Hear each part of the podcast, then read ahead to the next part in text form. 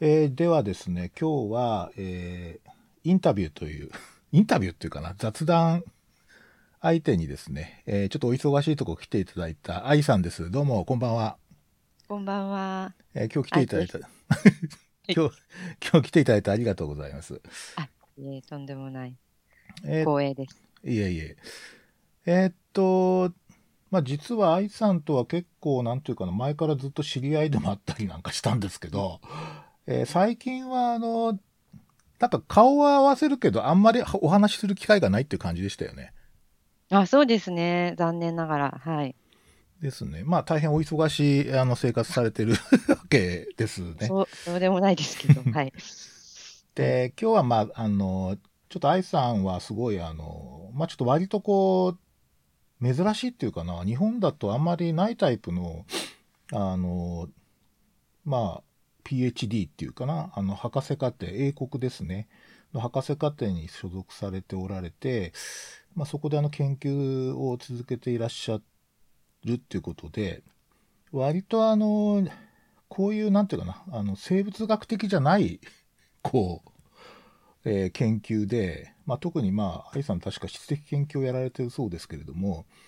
まあ、そういったあー研究方式で PhD を取る日本人っていうのはそんなにいないんじゃないかと思うんですけど、あ結構、まあ、あのうん、そういう点でちょっといろいろ伺いたい話もあったりなんかしてですね、はいおそらくリスナーの方も参考になることが結構多いんじゃないかなって思ってたりもするので、えーちょっといろいろお話聞きたいと思ってます。よろしくお願いします。お願いします。で、えっと、まずあの、英国ですね。英国の PhD っていうのは、まあ、どんな感じで始まってですね、どんな感じで終わるのかってのは、おそらくイメージできる人少ないと思うので、ちょっとそのあたり教えてもらってもいいですか？はい。あれですよね。日本人のひ人が、みたいな方が、なんか日本人の。人と、あの、EU の人でちょっとち、ノン EU と EU で違うかなって思うところはあるんですけど、うんまあ多分典型的には日本人の人だと、えーっと、自分、ま、まあ私の場合は、そのマスターをイギリスでやったので、そのマスターをやってる間に PhD の興味が湧いて、あの、どんなテーマでやりたいかなっていうのも自分で考えて、あの、いくつか絞って、最終的に、ああ、これがいいなっていうテーマになったところで、そのマスターの時のスーパーバイザーに相談したり、他の人に声をかけたりしながら、どっかいいところないかなって、まあにえ、日本も含めて探したんですよね。日本も英国も含めて探して、最終的にそのテーマでいけそうだなって思う、あの、スーパーバイズしてくれそうだなという先生がいたのがエジンバラだったので、エジンバラの先生に、まあちょっと前から知り合いというか、あの、講義を聞いたことがあったりした先生だったので、前から PhD 興味あるよとか、その PhD やりたいなとかっていう話はしてたので、もしやるんだったら、うちでもできる、できるかもよみたいな、できるよみたいな話はしてもらってたんですけど、あの、その先生に、まあ、学会のたびに会うときとか、なんかの時にメールしたりとかして、まあ、最終的にやりたいっていうことをお伝えして、で、そこでやる、やれそうって決まってから、私は留学、あの、奨学金もの手続きとか、奨学金の応募とかして、で、奨学金取れたところで正式に申し込んで、やるっていうふうにしたんですけど、まあ、こういうパターンが多分一つと、もう一つ日本人の人でもいくつかあるのは、その、先にテーマも、まあ、テーマも大まかには決めておくと思うんですけど、細かいテーマを決めつつ、大学をもう先に決めて、大学にアプライするっていう人もいますね。そうすると大学がスーパーバイザーを割り当ててくれるっていうようなやり方で始める人もいます。ああ、そうすると、あの、はい。まあ、例えばこう、日本だと大学院の入学試験っていうのがあって、で大学院の学生になってっていうのが、まあ、先行する場合も多い。まあ、もちろん研究テーマとか、いろいろ相談しては受けるんでしょうけど、そういうんじゃなくて、なんかこう、割とこう、なんとか始まりがはっきりしないっていうか、いつでもいいみたいなそうです、感じなんですか？そうです。そう、本当そんな感じで、あのー専攻は一応あるんですけど、その、まあ、マスターもそうですけど、その書類みたいなの出して、PhD だとリサーチプロポーザルを出すんですよ。うん多分、2ページ、3ページ。4ページ、長くて4ページぐらいだと思うんですけど、A4 で。あの、リサーチプロポーザルを出し、その、なんか小、小論みたいなのもちょっとあったかな。自分のプロフィールを書いて出すみたいなやつとか、あるんですけど、まあ、基本的に選考あるけど、書類選考で、それはマスターも一緒なんですけど。なるほど。で、えっ、と、始めるのは、始めるタイミングは、スーパーバイザーとそれこそスカイプで話して、いつにするみたいな。で、で私はその、いつでもよかったんですけど、マスターの時に、なんか他の人と他の学生さんがせーのでスタートするときじゃないときに始まるマスターのコースで、そのためになんか大学のサービスが受けれ受けにくくて大変だった思いがあったので、まあ、ちょっと典型的な時期がいいなと思って、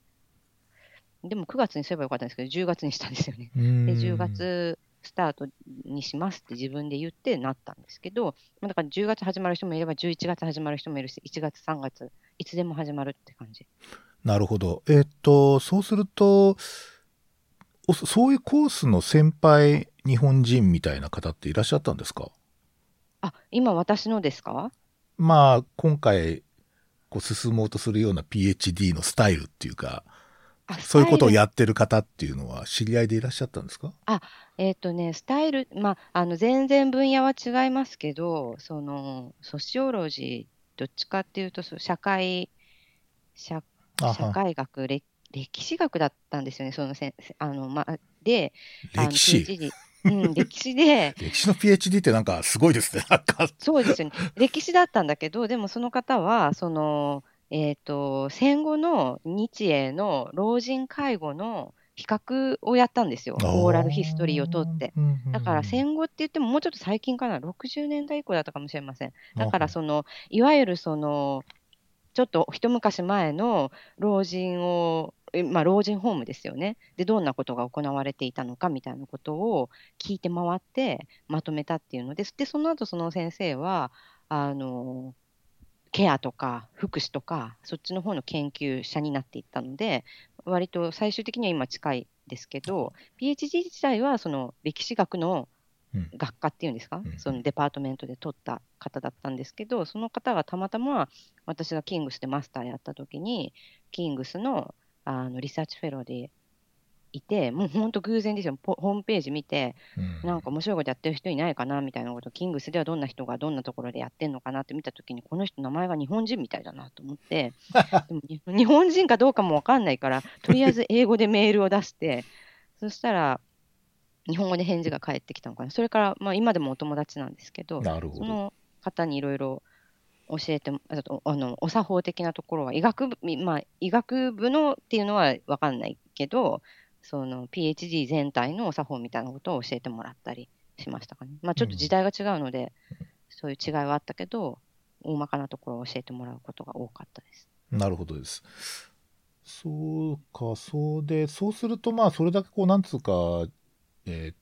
とスーパーバイザーとの話し合いでいろいろ決めていくってことは、明確なスケジューリングはないってことですかね。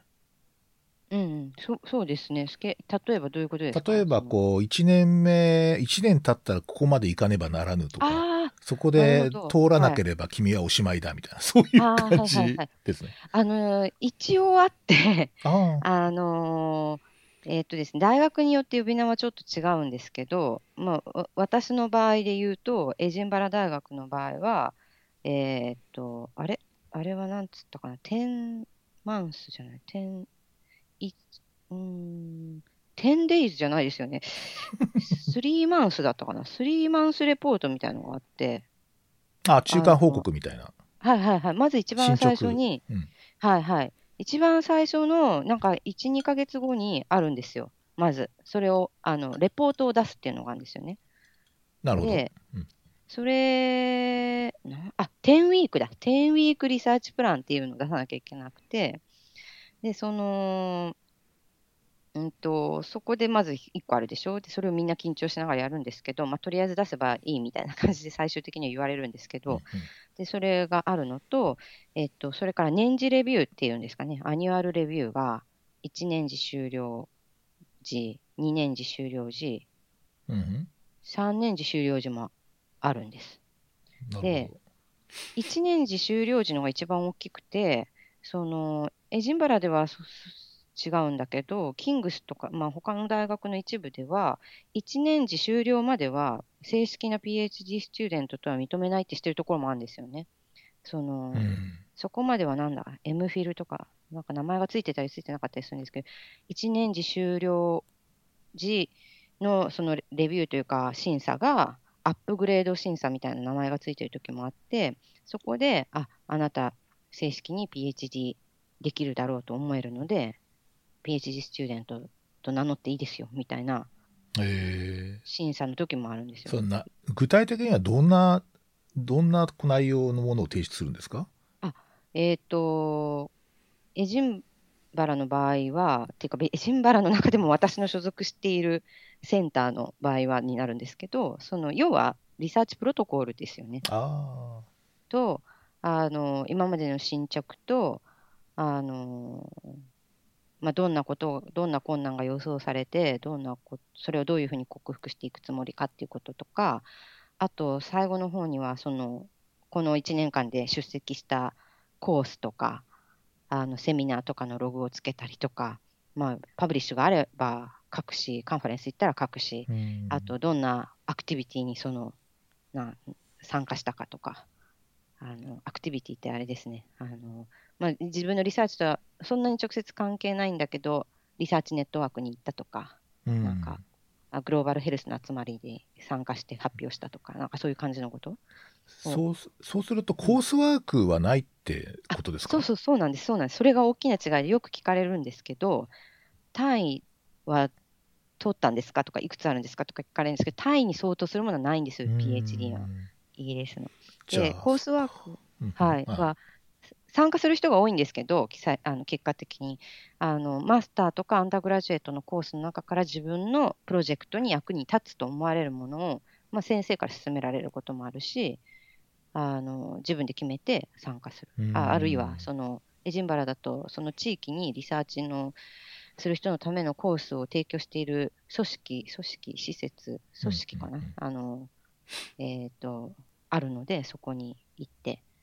あの参加するとか。結構そうすると同級生とかがいないってことですよね。同級生とか同じことやってる人はいないってことですね。あ同じことやってる、全く同じことやってる人はいないですよね。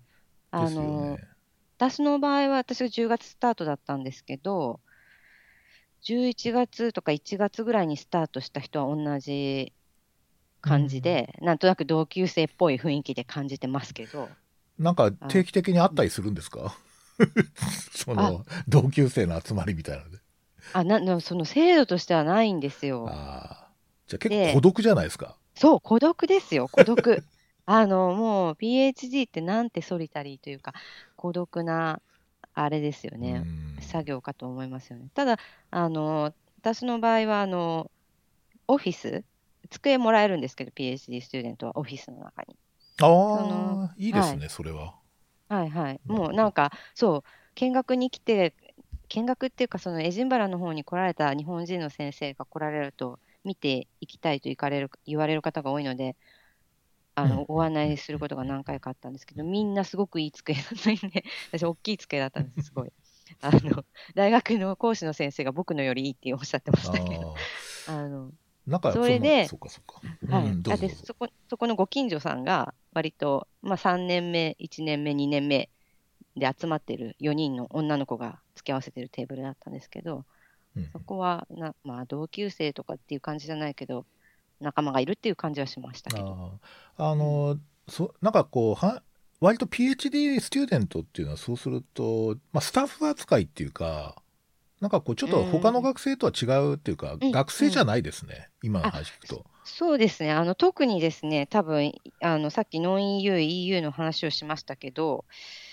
EU の人は、もともとあるプロジェクトに、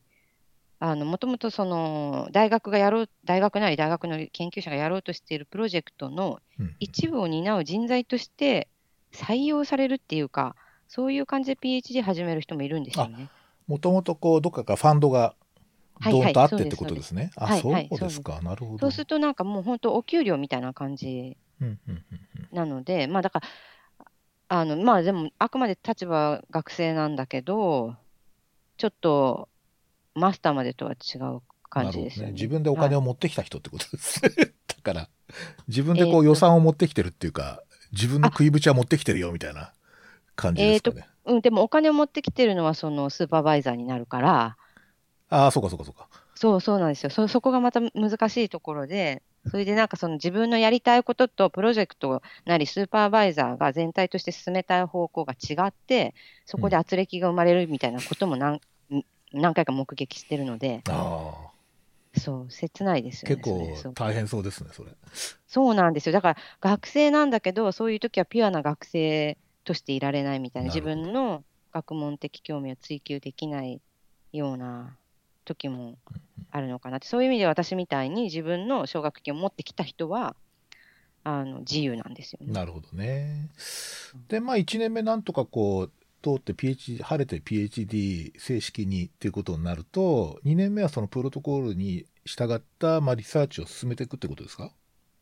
そうですね。あの、そう、あの、大雑把には1年目にその研究の計画を用意した準備、2年目にはデータ集めをし、3年目にはそのまとめみたいな感じの3段階で捉えられることが、と捉えると分かりやすいかなと思うんですけど、なるほど。ただ、人によってやっぱちょっと前後前後しますよね。プロジェクトの種類だったり、あうん種類というか性質だったりで、そのそこがぐちゃぐちゃぐちゃっとななることも多いんですけど、まあ、2年、そんなかんそういう流れで進むことが多いですかね。2年目データ集め、3年目ロうんうんうんうん。グ。そうすると、PhD の発行、発行っていうかな、その重要事態は、まあその、そのリサーチプロポーザルに基づくリサーチを提出として、あの、提出して、まあ審査を受けるってことですか、そうですね、その博士論文を書いて、セーシスって言いますけど、セーシスを書いて、それが審査されて、バイバって言うんですけど、あの口頭諮問を受けて、うんうんで、合格、まあ、不合格になることはないとは聞いてますけど、あの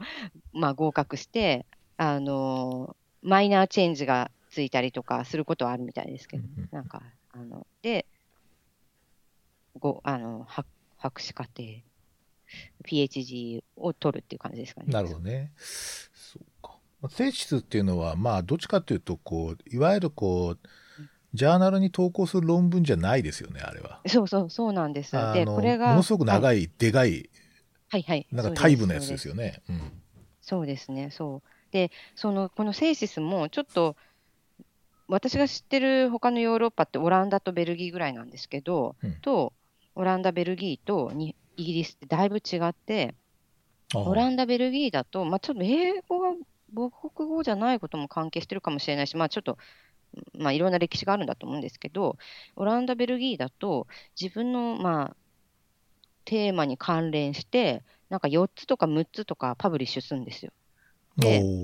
セイシスを提出する段階で、まだパブリッシュさい、なんていうの、提出してパブリッシュされるかどうかまでの間でもいいみたいなんですけど、そのパブリッシュしたペーパーを、あの、インなんか、これを第、でパブリッシュしたペーパー1個ずつ第1章、第第1章、第2章、第3章みたいに章だって、章にして、そ本れに一番本みたいな感じですね。はいはいはい。それで一番最初にその全体のテーマの自分のイントロダクションと、一番最後に自分の、えーコンクルージョンというか、うんディスカッションというか、最後にまとめの章をくっつけて、それでセイシスにするんですって。なるほど。だから、そのベルギーとかオランダであの PhD やった人って、最後にパブリッシュが少なくとも4つとかあるわけですよね。なるほど。あった状態で卒業するっていう、するっていうのと、大きな、まあなんか、分厚い何万ワードのセイシスは書かない。改めては。なるほど。パブリッシュしたものをまとめて、まあ、エディットっていうか、その、編集して、こう、まとめて一冊にするみたいな感じですかね。そうそうそうだ、そうみたいなんですよねなるほど、。なるほど。そうなんですよね。で、なんか、ううちなみに表紙とか好きなデザインとか作って、なんか楽しそうですよね。かわいい表紙の 本とか作ってて、何ま何何部も吸ってみんなに配れるみたいな、ちっちゃなハンドブックみたいな大きさになるんですよね。なるほどね。まあ、あー論文集みたいな感じだな。確かに。はいはいはい。なるほど、なるはいほど。で、対して、なんかイギリスの方は、なんかその、まあ、厚さが1センチぐらいで、大きさが英語ぐらいの可愛らしいオランダのに比べると、厚さがに3センチぐらい、表紙もなんだかごぶなんかごっつい青に金箔のおしじみたいなやつの あのなんか面白みのないようなやつで、まあ、まあ、片面印刷だったりするので、その単純には比べられないと思うんですけど、まあ、何万ワーズっていう単位のあの文章を書いて、うんで、それを提出する段階では publish してなくてもいいんですよ。なるほど。はい、 publish してても、してたら、よりその、えっ、と、より有利というか、よりその性質が強いものというか、良いものとして認めあの見見られるらしいんですけど、 publish してなきゃいけないってわけではないので、自分でそのそのプロジェクトを一つの性質としてまとめれば良い。なるほどね。まあ、その辺、まあ、例えば日本、まあ、PhD って言っても領域によって日本の PhD って結構スタイルが違うみたいで、あーうんうんうんまあ、医学部なんかだと、どっちかっていうと、まあ、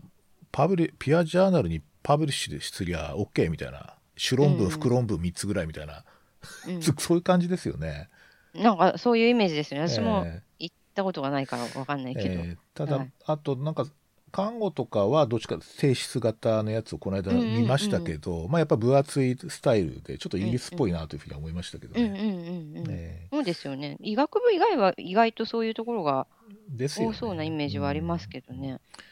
そうですか。まあ、これ、あの、まあ、ぶっちゃけ、例えば、こう、途中でドロップアウトする方もいらっしゃるんですか、結構いますね。あ私、それは結構、そのイギリスの PhD っていうか、高等教育のあり方について結構考えさせられる面もあ、うん。あって、そのさっき言ったような、その自分の学問的興味とスーパーバイザーおよびプロジェクトの行きたい方向が違うためになかなか難しくてみたいな例がたまたま私の周りでは多かったと思うんですけど、うんうんうん辞めてっちゃう人もいたし、あの、よく、本当によく、その、あの、ガーディアンとか、あだあの、イギリスの雑誌ですけど、ああ、はい、ガーディアン。はい。あの、 Higher Education だったかなとかっていう、その、雑誌があるんですけど、うんうんもうしょっちゅう PhD の、あのまあ、メンタルヘルスとか、どういかにしてその孤独をしのげるかとか、PhD をやめるときみたいなタイトルの さ あの記事が載ってたりとかで、ちょっと数はよく何割がとかよく知らないですけど、私の身近に3人はいましたから、うんまあ、2人は日本人の方ですけど、うんそんなに頻度が少ない話ではないんじゃないかなとう思います。んまあ、そうするとあれですね、なんかこう、ポリポリシーじゃないけど、こう方向性に関するスーパーバイザーの不一致っていうのは結構多そうなんですかね。なんかの能力っていうか、ちょっともうこれは自分にはできないとか、そういうことではなくてっていう感じですかね。うーん、すどどうですかね。私も全部見てないですけど、その、そういう例も多分あるんだとは思うんですよね。うんこれはちょっとやりきれないとか。あのもあると思うし、そのやっぱりやってみないと、まあ何でもわかんないと思うんですけど、その PhD ってそのさっきお話ししたようにお給料もらってるみたいな感じの PhD のポジションもあるわけですよね。そうすると、まあ仕事の延長みたいな感じで PhD 始めると、ちょっとそれとは違ったっていう感じで、なんか9時5時できっちりやることやってりゃいいんでしょみたいなノリで始めちゃうとうまくいかなかったとか、なるほど。そういう例もなんか、まあ本とか文章で読んだ限りですけど。結構、あの、まあ、研究費の問題、まあ、愛さんが話せる範囲でいいんですけど、はい研究費とかっていうのはどっから出てるんですか、どっか、やっぱり自分で調達したんですか？あ愛愛さんの場合？ああ、そうですね。私の場合はちょっと、公に言っていいのかはいや、あの、わからない。言えないことは言わなくていいです。いやあのーそうですね。うん。あるところから、あるところから調達と。まあ、ちょあの、そうですね。あの、そうです。はい。つまり、そのイギリスで、うん例えば英国のその大学の方から、何らかのこういう研究資金が出るとかってことではないんですね。私の場合はですね、はい私の場合は、あの、それは、あほとんどないです。ほとんどというのは、その学費と別に1000ポンド月、あ1000ポンド？いえ ?1000 ポンドだったよな。学費と別にいくらか払うんですよ。なんか、アディショナルリサーチコストっていうのを。で、それがその大学の講の私の講講座みたいな、なんかわかんないけど、私のアカウントの中に溜まってて、それはリサーチ目的で使っていいっていうお金があるんだけど、そもそも私が払ってるお金だしな、みたいな。それは大学そからのれ自分で積み立ててるみたいな感じですね。なんか自分で払っといて自分で取り返すみたいな。そう、それで積み取り返さないとうやむやになっちゃうみたいで、もうみんなそれに関しては頑張って。で、それがない人もいるみたいだし、その、そのアディショナルリサーチコストも、その、なんか金額が人によって違うみたいで、あの、かつ、その、私の場合は自分で、自分でっていうか、まあ、奨学金経由で私が払ってるんだけど、うんうんその、自分のポジションを作ってくれた、まあ、団体なり組織なりが払ってくれるポジションの人もいるから、そういう人たちにとってはもう本当、お小遣いですよね、アディショナルリサーチコスト。なるほど、自ね分。うん、とか。あと、まあ、まあ、ビビたるものですけど、そのが、あの、なんか、わ私のスーパーバイザーが、その自分のポケットマネーじゃないけど、その自分のあの研究費の中からちょこっと出してくれたりするときありましたけど、うん印刷費とかそういう。なるほど。あの、英国、まあ、米国の例えば PhD とかって結構普通にこう、なんとかビジネスマンとかね、軍人とか、そういう人がこう、例えば兵役終わった後に PhD 取ってここへ行くんだみたいな、そういう話って映画でもよく見るんですけど、あの、その英国で例えば PhD を、まあ、取得するっていうことによよって、そのキャリアの展開が全然違うんですか？うーん、えっ、と、あー一般つまり一般的にっていうか、その、向こうですね。英国とかヨーロッパ、イギリ EU ス人圏で、が EU 圏とかイギリスでは。あやっぱりなんかこう、重要ポストにつけるようになるとか。あ、ああ、それどうなんですかね。私ちょっと実感としてちょっとわかんないな。なぜなら、あの、やっぱ私の周りで PhD やってる人って医医療関係のことやってる人が多いから、ビジネスの世界に行こうとしてる人があんまりいなかったので、あ実感としてピンとこないんですけうんうんうんど、そういう話も聞いたことあるーし、うんうんあの、あるし、なんか自分で授業やっている人とかが PhD 取りに来てるっていう人にも会ったことあるし、あるんですけど、まあ、なんか私、その、ガーディアンとか Higher Education のネガティブな記事が結構、その、記憶に残っちゃってるからかもしれないけど、まあ、変わんないよみたいなこと言ってる人もいますよね。なるほど本当かみたいなことを。うんはい。うんうんなかなか、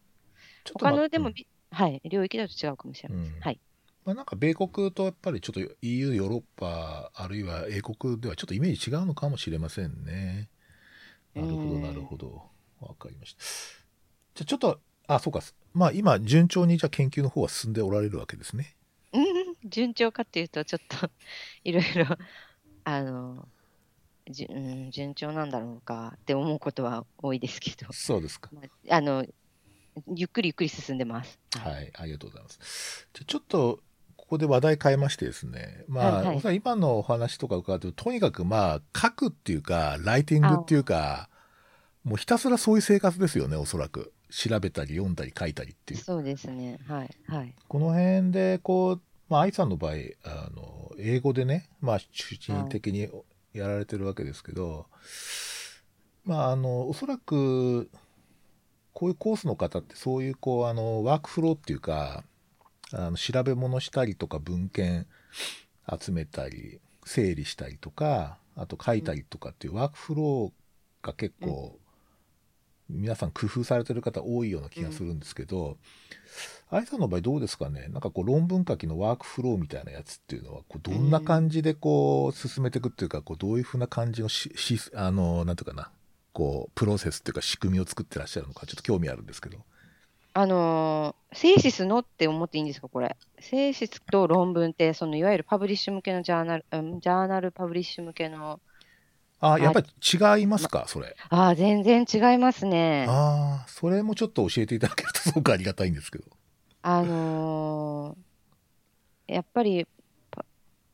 パブリッシュ向け、まあ、あの、やっぱ書くことって、リーダーシップを気にすることじゃないですか。リリーダーのことを考えて、あ読み、読み手ですね。うんうん、はいはいはいはいははいい。なんか読み手全体のこと、なんかリーダーシップっていうことが多いんですけど、ああ、そうなんですか。なんていうのかな、日本で。わかんないけど。リーダビリティじゃなくてね。あ、そう、はい。なるほど。はいはい。あと、あの、リーダーになるリーダーシップじゃなくて、あの、R で始まるリーダーシップ。あれで話が。なるほど。あの、えっ、と、セーシスとか、まあ、マスターの時のディサテーションは、その自分がどのように研究をして、そこで何を学んで、どのように成長したかの記録であると。で、それをそのレレビューする人に分かってもらうことが目的の書物なんだけど、ジャーナルのペーパーは違うじゃないですか。そのこう私はこういうことに興味を、まあ、興味を持っててこういう問題があって、これを課題にして、こういう調査をして、このような結果があって、これがこういうふうに今後役に立つと思われるってことを伝えるのが主な目的だから、うん。そこがち違うので、で、えーっと、わ多分ジャーナルのペーパーを書くのは、皆さん、あの親しみがある方も多いんじゃないかと思うんですけど、まあ、型があるし、うんうん。その型通りに、まあ、そのもうターゲットジャーナルのその字数に合わせて、イントロダクションとかの割合を考えながら書いていくっていう感じになると思うんですよね。うん。で私の中ではまあ、そう、まあ、長くて多分5000字ぐらいだと思うので、5000ワードうんうん。ぐらいだと思うので、あのそんなに長くなくて、終わりが見える作業って感じがするんですけど、その、セーシスの方に関して言うと、あのーマスターのディサテーションは割と型が決まってる気がしますけど、PhD のセーシスは、型もそんなにまあ決まってないんですよ。自分で章立て、まあ、そうは言っても、大抵最初にイントロダクション来るし、最後に大抵コンクルージョン来るんだけど、プロジェクトが、まあ、いろんなプロジェクトがあるので、その自分のやったプロジェクトを、あの、相手に見せるのに一番適切な形で書けばいいんですよね。まあまあまあ、でもそう言ってもその、あの繰り返しになりますけど、そのいわゆる医学論文と大きくずれはしないですけど、うんうん。でもまあ第1層、第2層みたいなのがあったりとか、私の場合は先にその、えっ、と、ちょっとツールの開発があって、その後にそのツールを使ったうんうん。調査みたいなのがあったから、うんうん。そういうのをどう配置するかとか、どういうふうに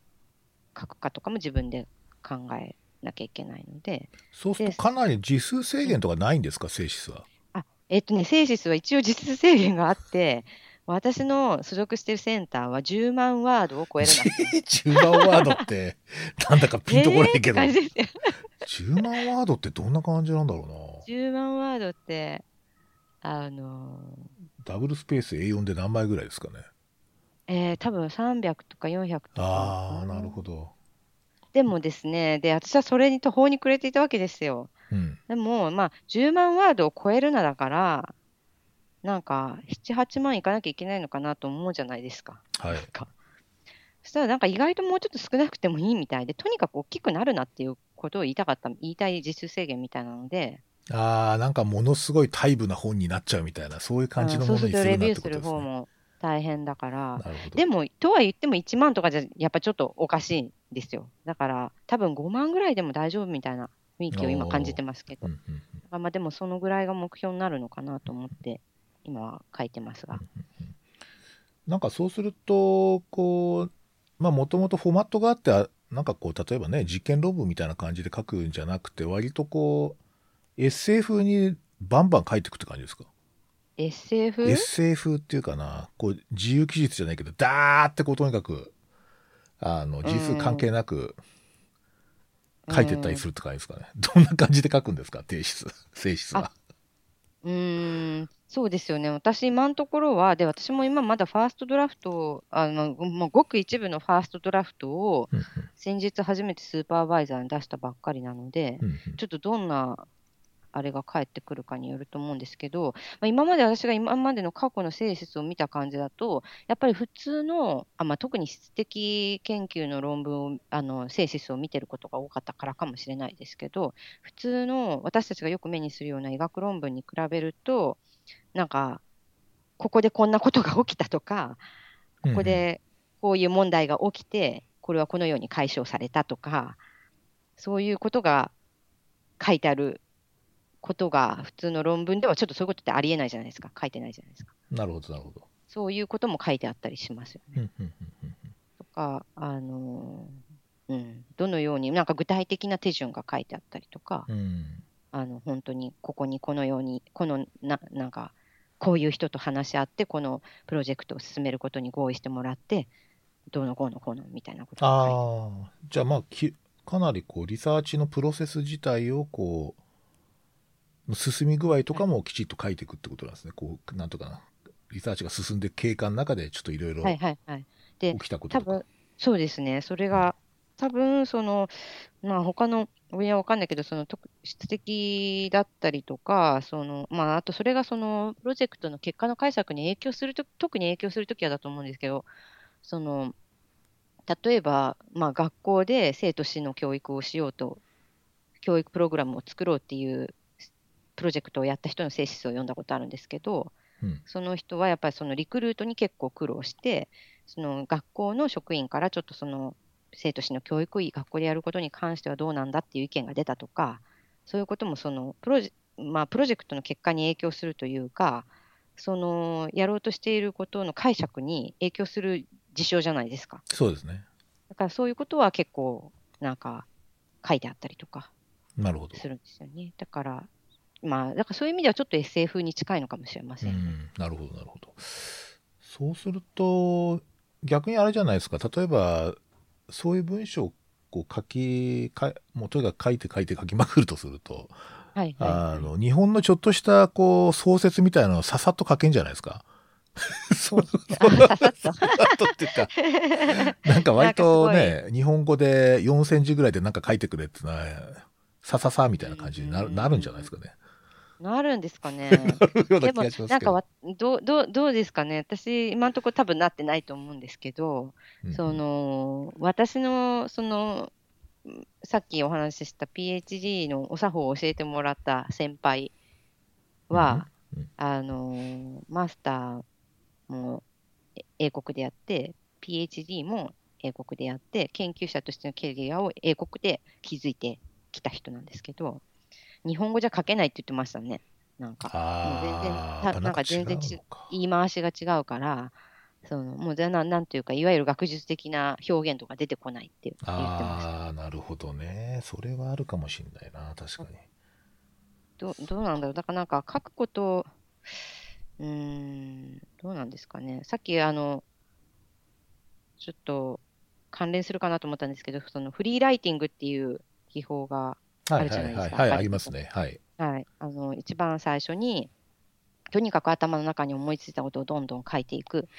とにかく書いていって、で、まあ、どこかでエディットモードに自分を切り替えて、エディットしていくっていう、あの、技法っていうか、やり方ですよねうんうんうんわ。かりますわかります。で、その、フリーライティングは、まあ、エジンバラのアカデミックライティングのコースとか出ると、割とみんな紹介するんですよ。で、私もその、今から10分で書いてみなさいみたいな練習とかしたんですけど、その、日本人が英語で書くことってフリー、本当にフリーライティングなのかなとか、ちょっとよくわかんないなとか思っちゃって。まあ、でも技法としてあれだからやってみるんですけど、その本来フリーライティングが目的としていることが私の脳の中で行われているかどうかってちょっとよくわかんないですよね。ああ、一回変換するのかな。なんか僕もフリーライティングたまにやるんですけど、あの、はいまあ大体こう、なんか、書かなきゃいけないものがもう締め切りし詰まってるけど、うん。全然どうにもならないみたいな感じの時っていうのに、とにかく、なぜ俺は今書けないんだろうみたいなことをですね、延々と、なぜはい。今日は、はい。昨日もできなかったんだみたいな、その理由はこれこれみたいな、どうでもいいようなこと書いていくと、なんとなく途中からね、書けるようになったりすることは確かあるんですよ。はい、はい。おそらくそういうことですよね。うん。だからそれ英語だと一回変換するのかな？いやー、わかんないですで英語で考えてます？愛さんは。書くときですか？はい。あもう英語で一から英語で考える感じですか？ーえっ、と、書くときは多分英語で考えてるんですけどうん、これがまたちょっと難しいのが、私のデータは全部日本語なんですよね。ああ、はい。インタビューが日本語だったので。それを考えてるときは日本語で考えてるじゃないですか。なるほど。あ今私すごく大きなあのブロックにあっていうとあれかな、うんうんまあ割とブロックにぶち当たっているとすれば、多分そこかなと思ってて、そ。の PhD のセーシスのそのイントロダクションとかメソッド的なところは、まあ、まとまらないながらも、なんとなく実数はあるんですよ。うんうんでも、そのデータを分析するって、まあ、分析するっていうこと自体がね、ちょっとあのもちろん普通に作業なので、あれなんですけど、この結果をどのようにここに、この英語の画面に書いていけばいいのかっていうのが、なんか未知の作業というか、あなんかでも英国は、まあ植民地国家だったので、他国のこう言語での言語体系のなんか国とかの研究って結構やってますよね。だあからあ、割と他の国の言葉で語られた何かをこう研究するって結構あるんじゃないですかね。あそうですね、それ自体はあるああるし、その他の、まあ、日本でやったっていうじだけで、おそらくあの人あの人たちって言ったらちょっとあの英国の人たちにとっては面白いものだと思うんですよね。はいはい。それはだから私の PhD プロジェクトとしてのアドバンテージだと思うんですけど、うんうんあのまあ、単純に私が多分、私が私個人としてやったことのない作業だから、あのーどうしようかなっていうことだと思うんですけどね。データ、まあ、質的データだと例えばその日本語のデータを一回英語にしてその英語を解析するっていうことではないですよね。うん違いますね。日はいはい本語を日本、日本語のデータを日本語で解析してからはい英語に直すってこと感じですか、はいはいはい。なるほど。そうだと思います。で、なんか、まあ、そこはなんかやっぱり正解はないというか、あのどの時点で英語に表変えるかっていうのは、うん。おそあんまり、あのー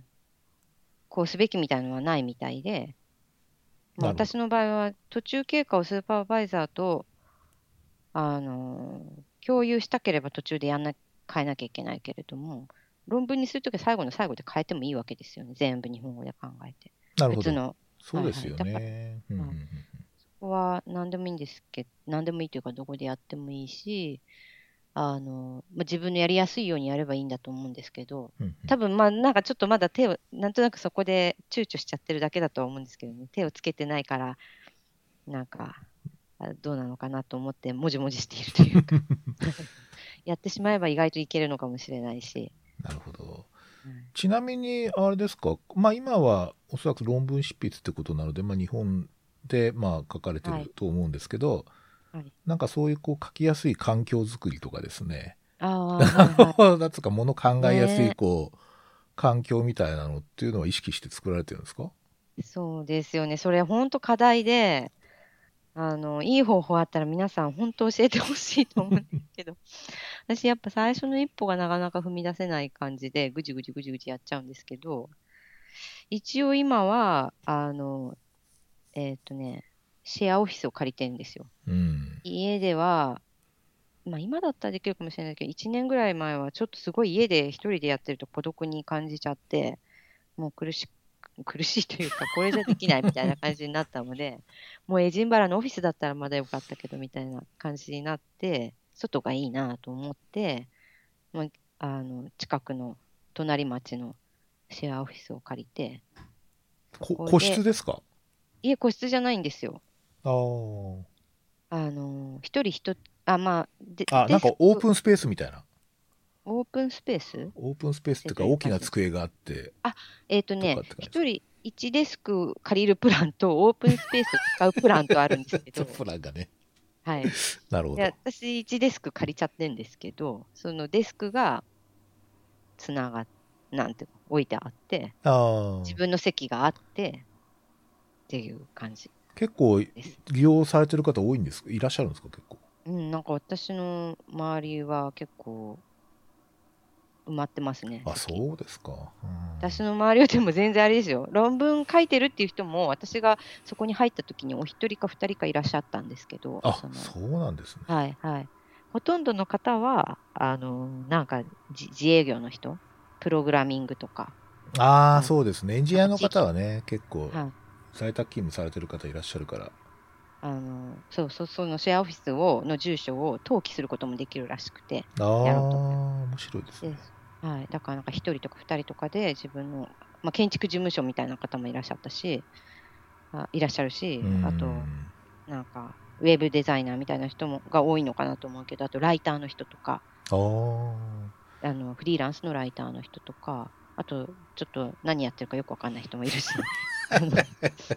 いろいろですけど。なんかだけど、シェアオフィスって、こう、僕もちょっと一時興味があって調べたことあるんですけど、なんはかい、ちょっとゲップもできないですよね。ゲップ？ゲップもできないっていうか、ゲップって、あのー あのー月払いの方じゃなくて、咳から出てくるゲップ？咳ぐらいだったらいいんですけど、なんか、ああ疲れたなーとか、なんか声を出せない感じがあるじゃないですか。いや、うちのシェアオフィス大丈夫なんですよ。え、そうなんですか？あの電話 OK のルールになってて結構電話で、この道具は、このなんか、この取っ手はのデザインはどうなってるんですか？とか、ここはお湯が出るんですか？とかいう会話が聞こえてきたりとか、この間なんか、この昆布は？とか言ってる人が、なんだろう？とか思ったんだけど、で私もこの間うっかりゲップしちゃったんですけど、結構大きくてやべえと思ったら誰も気づいてなくて、そうですここ。平気なんだ。あーみんなヘッドホンとかかけてんのかな？イヤホンとかヘッ。ドフォンもかけてるし、はい、なんかまあそういうルールに最初からしたみたい、まあ、シェアオフィスって多分場所によって結構雰囲気とかルールとか違うと思うんですけど、あははじゃないかなと、そういう意味でうちの私が行ってるシェアオフィスは、なんか緩やかでいい感じです。うはいん、そうかうん。なんか、ああれですよね、あの、さっきのそのロ、えっ、と、しワークフローに関して言うと、愛さんは Windows ですよね。あ、そうです。はい、はい。Windows でスクリプナそうそう、スクリブナーーを、を今まあ今、使って、ガリガリと。ガリガリとね、まあちょっと、といううんそうですね、週によってガリガリな月シュート、ガリぐらいなシュート、シーンっていうシュート、結構ありますけど、はい。僕もスクリブナー、まあ一時期、まあまあ今 Windows 版もちゃんとしてるし、かなり機能的にも、もともと Mac のアプリですよね。ああ、そうなんですよね。で、えっと、Windows が後から出た時に僕もちょっと試してみたんですけど、さ僕ちょっと両方使うので、まあ Windows、まあ Windows はあの、ゲーム やるためにいいかと思ってるんで、まあそれで、あの、試したんですけど、やっぱ Mac に比べるとちょっと若干ね、こう、あの、使いにくいんですよ。ちょっと使いにくいんですよ。そうなんですよね、きっとね。でただ、はいあの、僕、どうして挫折したかっていうと、あの、インスペクトとか、その、インスペクションだったかな、その、なんかやたら分析ツールのコマンドとか結構多くてですね、はいなんかこう、普通にエディターとして使うには複雑すぎるな、みたいな感じがあったんですけど、結構あの、はい例えばあの、コルクボードになんかアウトライン並べてやるやつあるじゃないですか。あーはいはいはいはいああはい。いうのも愛さん使われてるんですか？ほとんど使ってないですね。ああ、そうですか。じゃあエディターとしてほぼ使うっていうか、いや、テキストエディターとして。ですね。はいなるほどはいはい。うんうんあえて言うと、あ、たまにコルクボードに書いてる時もありますね。今見ながらあれ話してます。でも、なんか本当補助的な感じで、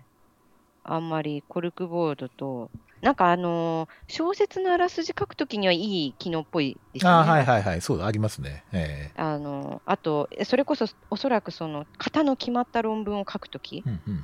は、ここでこれ書く、これ書くって言って書けると思うんですけど、あのなんか私、すごい流動的で行ったり来たりしちゃうので、セクションが。あはずっとなんか、ああのそれはいいですね。セクションごとに結構行ったり来たりするの結構あ、あれはいいですよね、確かに。そうそうそうそうなんですよね。で、それが助かってるんですけど、あれはあんま使ってなくて、うんうんあえて言うと最近一番高度なやり方したかなと思ってるのは、そのデータをに見て日本語でまとめた内容を、あのリサーチっていうフォルダあるじゃないですか。あありますね。はい。しあの、はい資料を入れとくやつ。はい。はいはい。はい。そこにまとめておいて、そのリサーチのところに書いた日本語のまとめの文章文章と、その内容を、えー書くべき本文のセクションを横並びで開いて、はいはいはい。右を見ながら左を書くみたいなことを。やりましたが、それが一番今までやったことの中で高度な。ことかそうか。結構あれですね。シンプルな使い方っていうか、あの、結構ス,、ね。スクリブナー使う人って、あの、出力にこだわる人が多いですよ。あの、なんかいろん、特に英語だとおそらく様々なこうフォーマットだけど、それはあんま関係ないわけですね。それは、出例え力ってあれですか？あの、コンパイルするときコンパイルの。コンパイルするときって、あ,、例えばその、大学の方に提出するやつっていうのは、ワワードで提出するんですか、あ、印刷してて提出するんですか？印刷も提出しなきゃいけない。そこはちょっと今からの課題なんですよ、私。あなるほど今は構成を考えたりするのには、これはべ便利かなと思って使ってるんですけど、あのーおそらく最終的には、ある程度まとまったところでガッてワードに変えて、最後の仕上げはワードでやらないといけなくなると思って、なるほど。でそれはその章立てとか、自動、あの、てあのワードだとてあのし章章に自動で番号振ってくれるとか、自分で設定すればできるじゃないですか。はいはいできるんで。で、それから目次を自動で作成したり、うんうん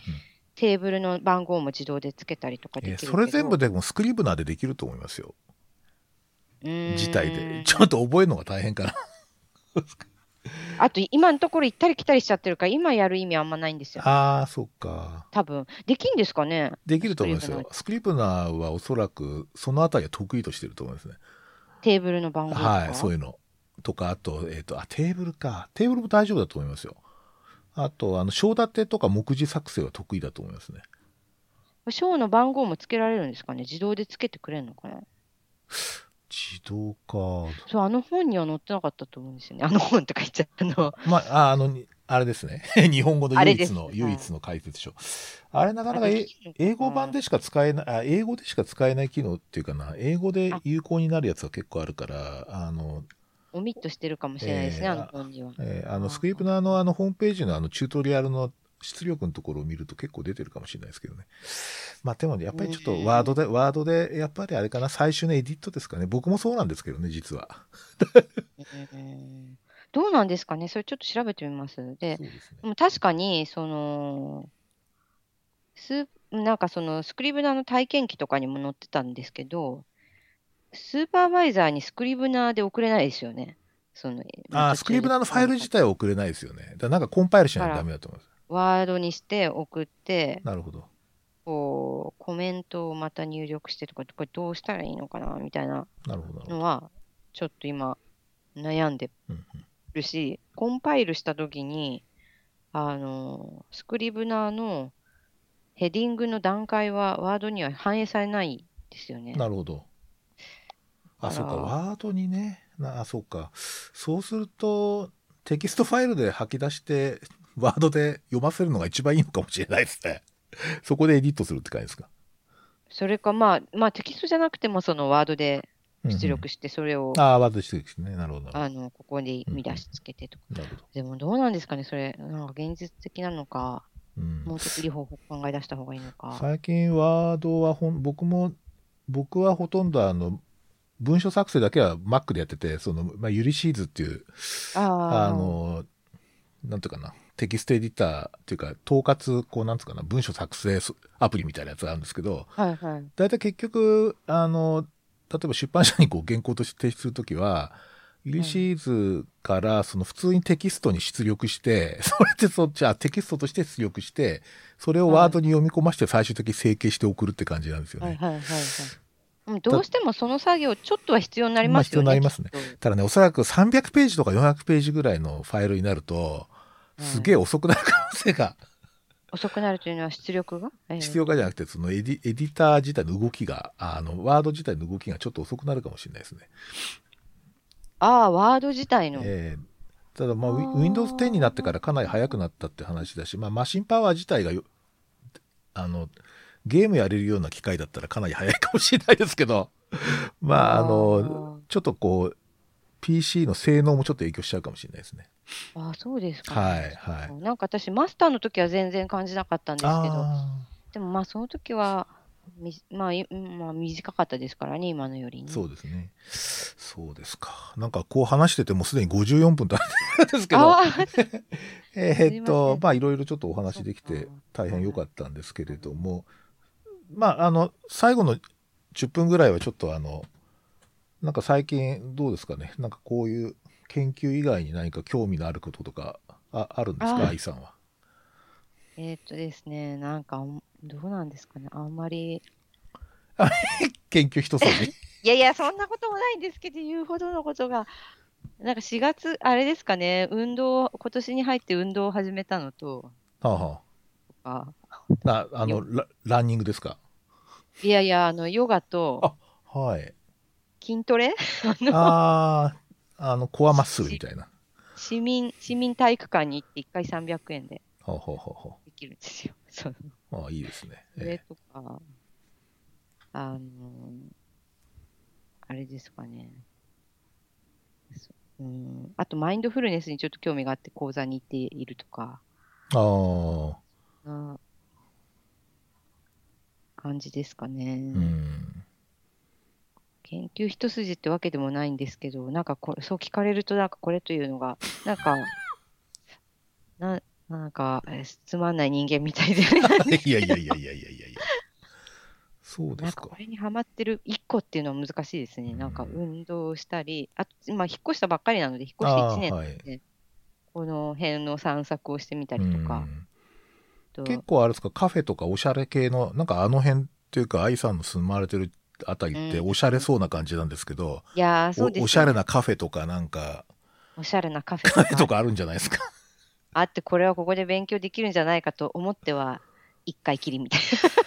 そうですか。な感じ。まあでもそれもちょっと飽きてきたんですよね。だからまあ、なんつうか。ああの、うーん、そう、まあでも時々海に行ってぼーっとしたりとか、あ。ああ、海は近いんですか？海は歩いて7分ぐらいなんですよ。あ7分、そうですか。10分。はい。なるほど。ちょっと夏の間はあれですね、あの海水浴場で、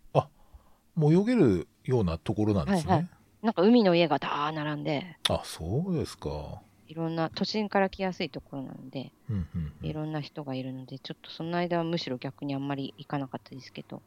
ちなみにエジンバラっていうのは気候的には例えばこう、夏とかすごい暑いんですか？全然、全然あれですよ、あの、最初の年、いつ夏が来るかな、夏が来るかなと思って、あれ9月だみたいな感じで なっちゃった。20最高気温20度とか20度前後だったと思う。そうなんですか。え、はいえ、確かに緯度が高いんでどんな感じかなとは思うんですけど、すごい、はいはい冬、冬は寒いんですかじゃ冬でもですね、多分あの、なんか、私もよく分かってないんですけど、あの海流の関係で緯度が高い割には温暖らしいんですよね。あ。多分同じ緯度でもっと寒いところってあると思うんですけどど。あのーうんと、冬は気温で言うと多分、まあ、東京よりかちょっと寒いぐらいなんじゃないですかね。そんなに極端に寒くはなんないんですけど、夏はそんな暑くならなくて、うん。冬はとにかくあと暗いですよね。あの、あえっ、と、曇る。ああ、日照時間が短い。はいはいはい、日照時間。朝の10時ぐらいまでなんとなく明るくなんなくて、4時ぐらいからもう暗いみたいな。あ、そうか。みんな、みんなじゃあ家に帰って、その、じっとしてるってことはないですよね。あそこ結構。みんなお酒飲んじゃうんですよ、きっとだから。ああ、パブでね。そう。で、なんか、はい。うんうんうんうんちょっとあの日照時間の短さは、私はちょっときつかったですね。なるほど。はい。あの、すごいいいところでしたけど。うんうんそうか。まあ、あの、そろそろクロージングっていう感じの時間になっちゃったんですけど、はいはい あの、まあ、今後の、まあ、愛さんのなんか、こう、なんつうかな、こう、展望っていうかな。展望。いや、あんま具体的な話じゃなくていいんですけど、例えばその、日本における愛さんが研究してる領域の、こう、なんつうか、方向性とか、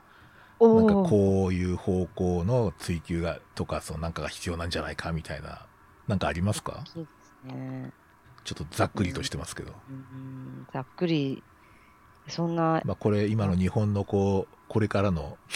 なんていうかな、日本の状況の中で、まあ、どんなこう、感じのことが必要になるかな、みたいなことありますかね？わあ、大きいですね。あの、どうなんだろう。うーん。こう研究、またちょっと、今まだ途中なので、全部論文書き終わった頃に、また違う意見になっているかもしれないなとは思ってるんですけど、うんん。なんか、私の研究のテーマの一つが、その、家庭医の先生、お医者さんたちが、緩和ケアっていうものをどう捉えているかみたいなところもちょっとああるんですよね。はい。緩和ケアをどう理解していて、緩和ケアの必要な人をどのように、まあ、認識して同定しているかみたいなことを、まあ、インタビューで聞いてるので間接的にしか評価してないんですけど、うんと、それの結果から考えると、なんていうか、いわゆる専門緩和ケアと、やっぱプライマリケアの現場で行われていることって、やっぱり乖離があるというか、うん。うーんと、せんなんか緩和ケアという言葉があることによって混乱している人たちがある程度いるんじゃないかなってちょっと思っていて、なるほど。あの緩和ケアという定義とか、緩和ケアっていう、うーん、ここまあ、定義かな、定義によって、なんかちょっとその辺どうにかならないのかなと思っていますが、うんうんうん。ちょっと答えになってうん。うんいやいやいやいや。そうですね。なんか、やっぱり特別な領域ってイメージがありますよね。こう、緩和ケアという特別な世界があるみたいな。あそうですねでで、緩和ケアの方は緩和ケアの方で世界的にもどんどん緩和ケアの定義を広げてってるんですよ。もっと私たちできることあるし、多分もっとノノーマライズしたいっていう気持ちみたいなのもあるんだと思うんですけど、うんうん。あのもう早期からの緩和ケアっていうし、まあ、がんだけじゃないしって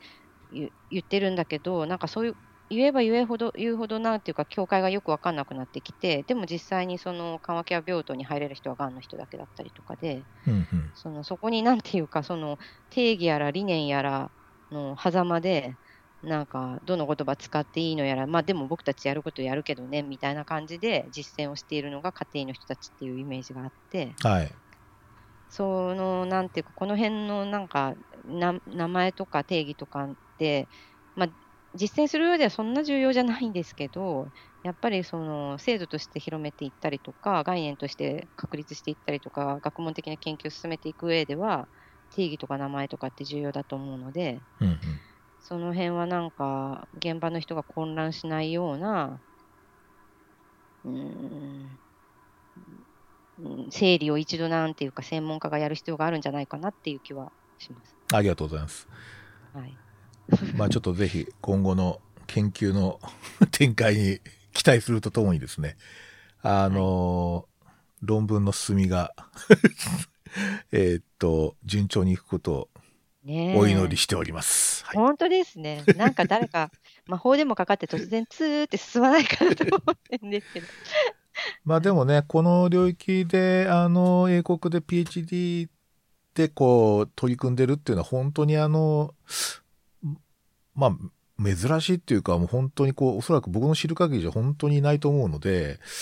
まあぜひちょっとこの分野のフロンティアとして頑張ってほしいなと思います。ありがとうございます。まあ、あとあの結構今日あのスカイプでやって結構かあなんとかなこう音がよく聞こえるので、まあ、はい。今後もしかしたらあのちょっとあのなんとかなパーソナリティとしてですね 時々あの 例えば34人でできるんですよ34人でできるから例えば愛さんとはいあの俺で、えーっと誰かゲストに対していろいろちょっと聞いていくみたいなこともえー全然ありなんで、まあちょっと論文書きのあのなんていうかなはい気休めっていうか 少し息抜きとしてもいいかもしれないですね。ああ、そうですか。はい。まあぜひご検討ください。はい。はい。わかりました。はい。じゃあどうも今日はありがとうございました。あ、いえ、こちらこそありがとうございます。えまた頑張ってください。はい。ありがとうございます。ありがとうございました。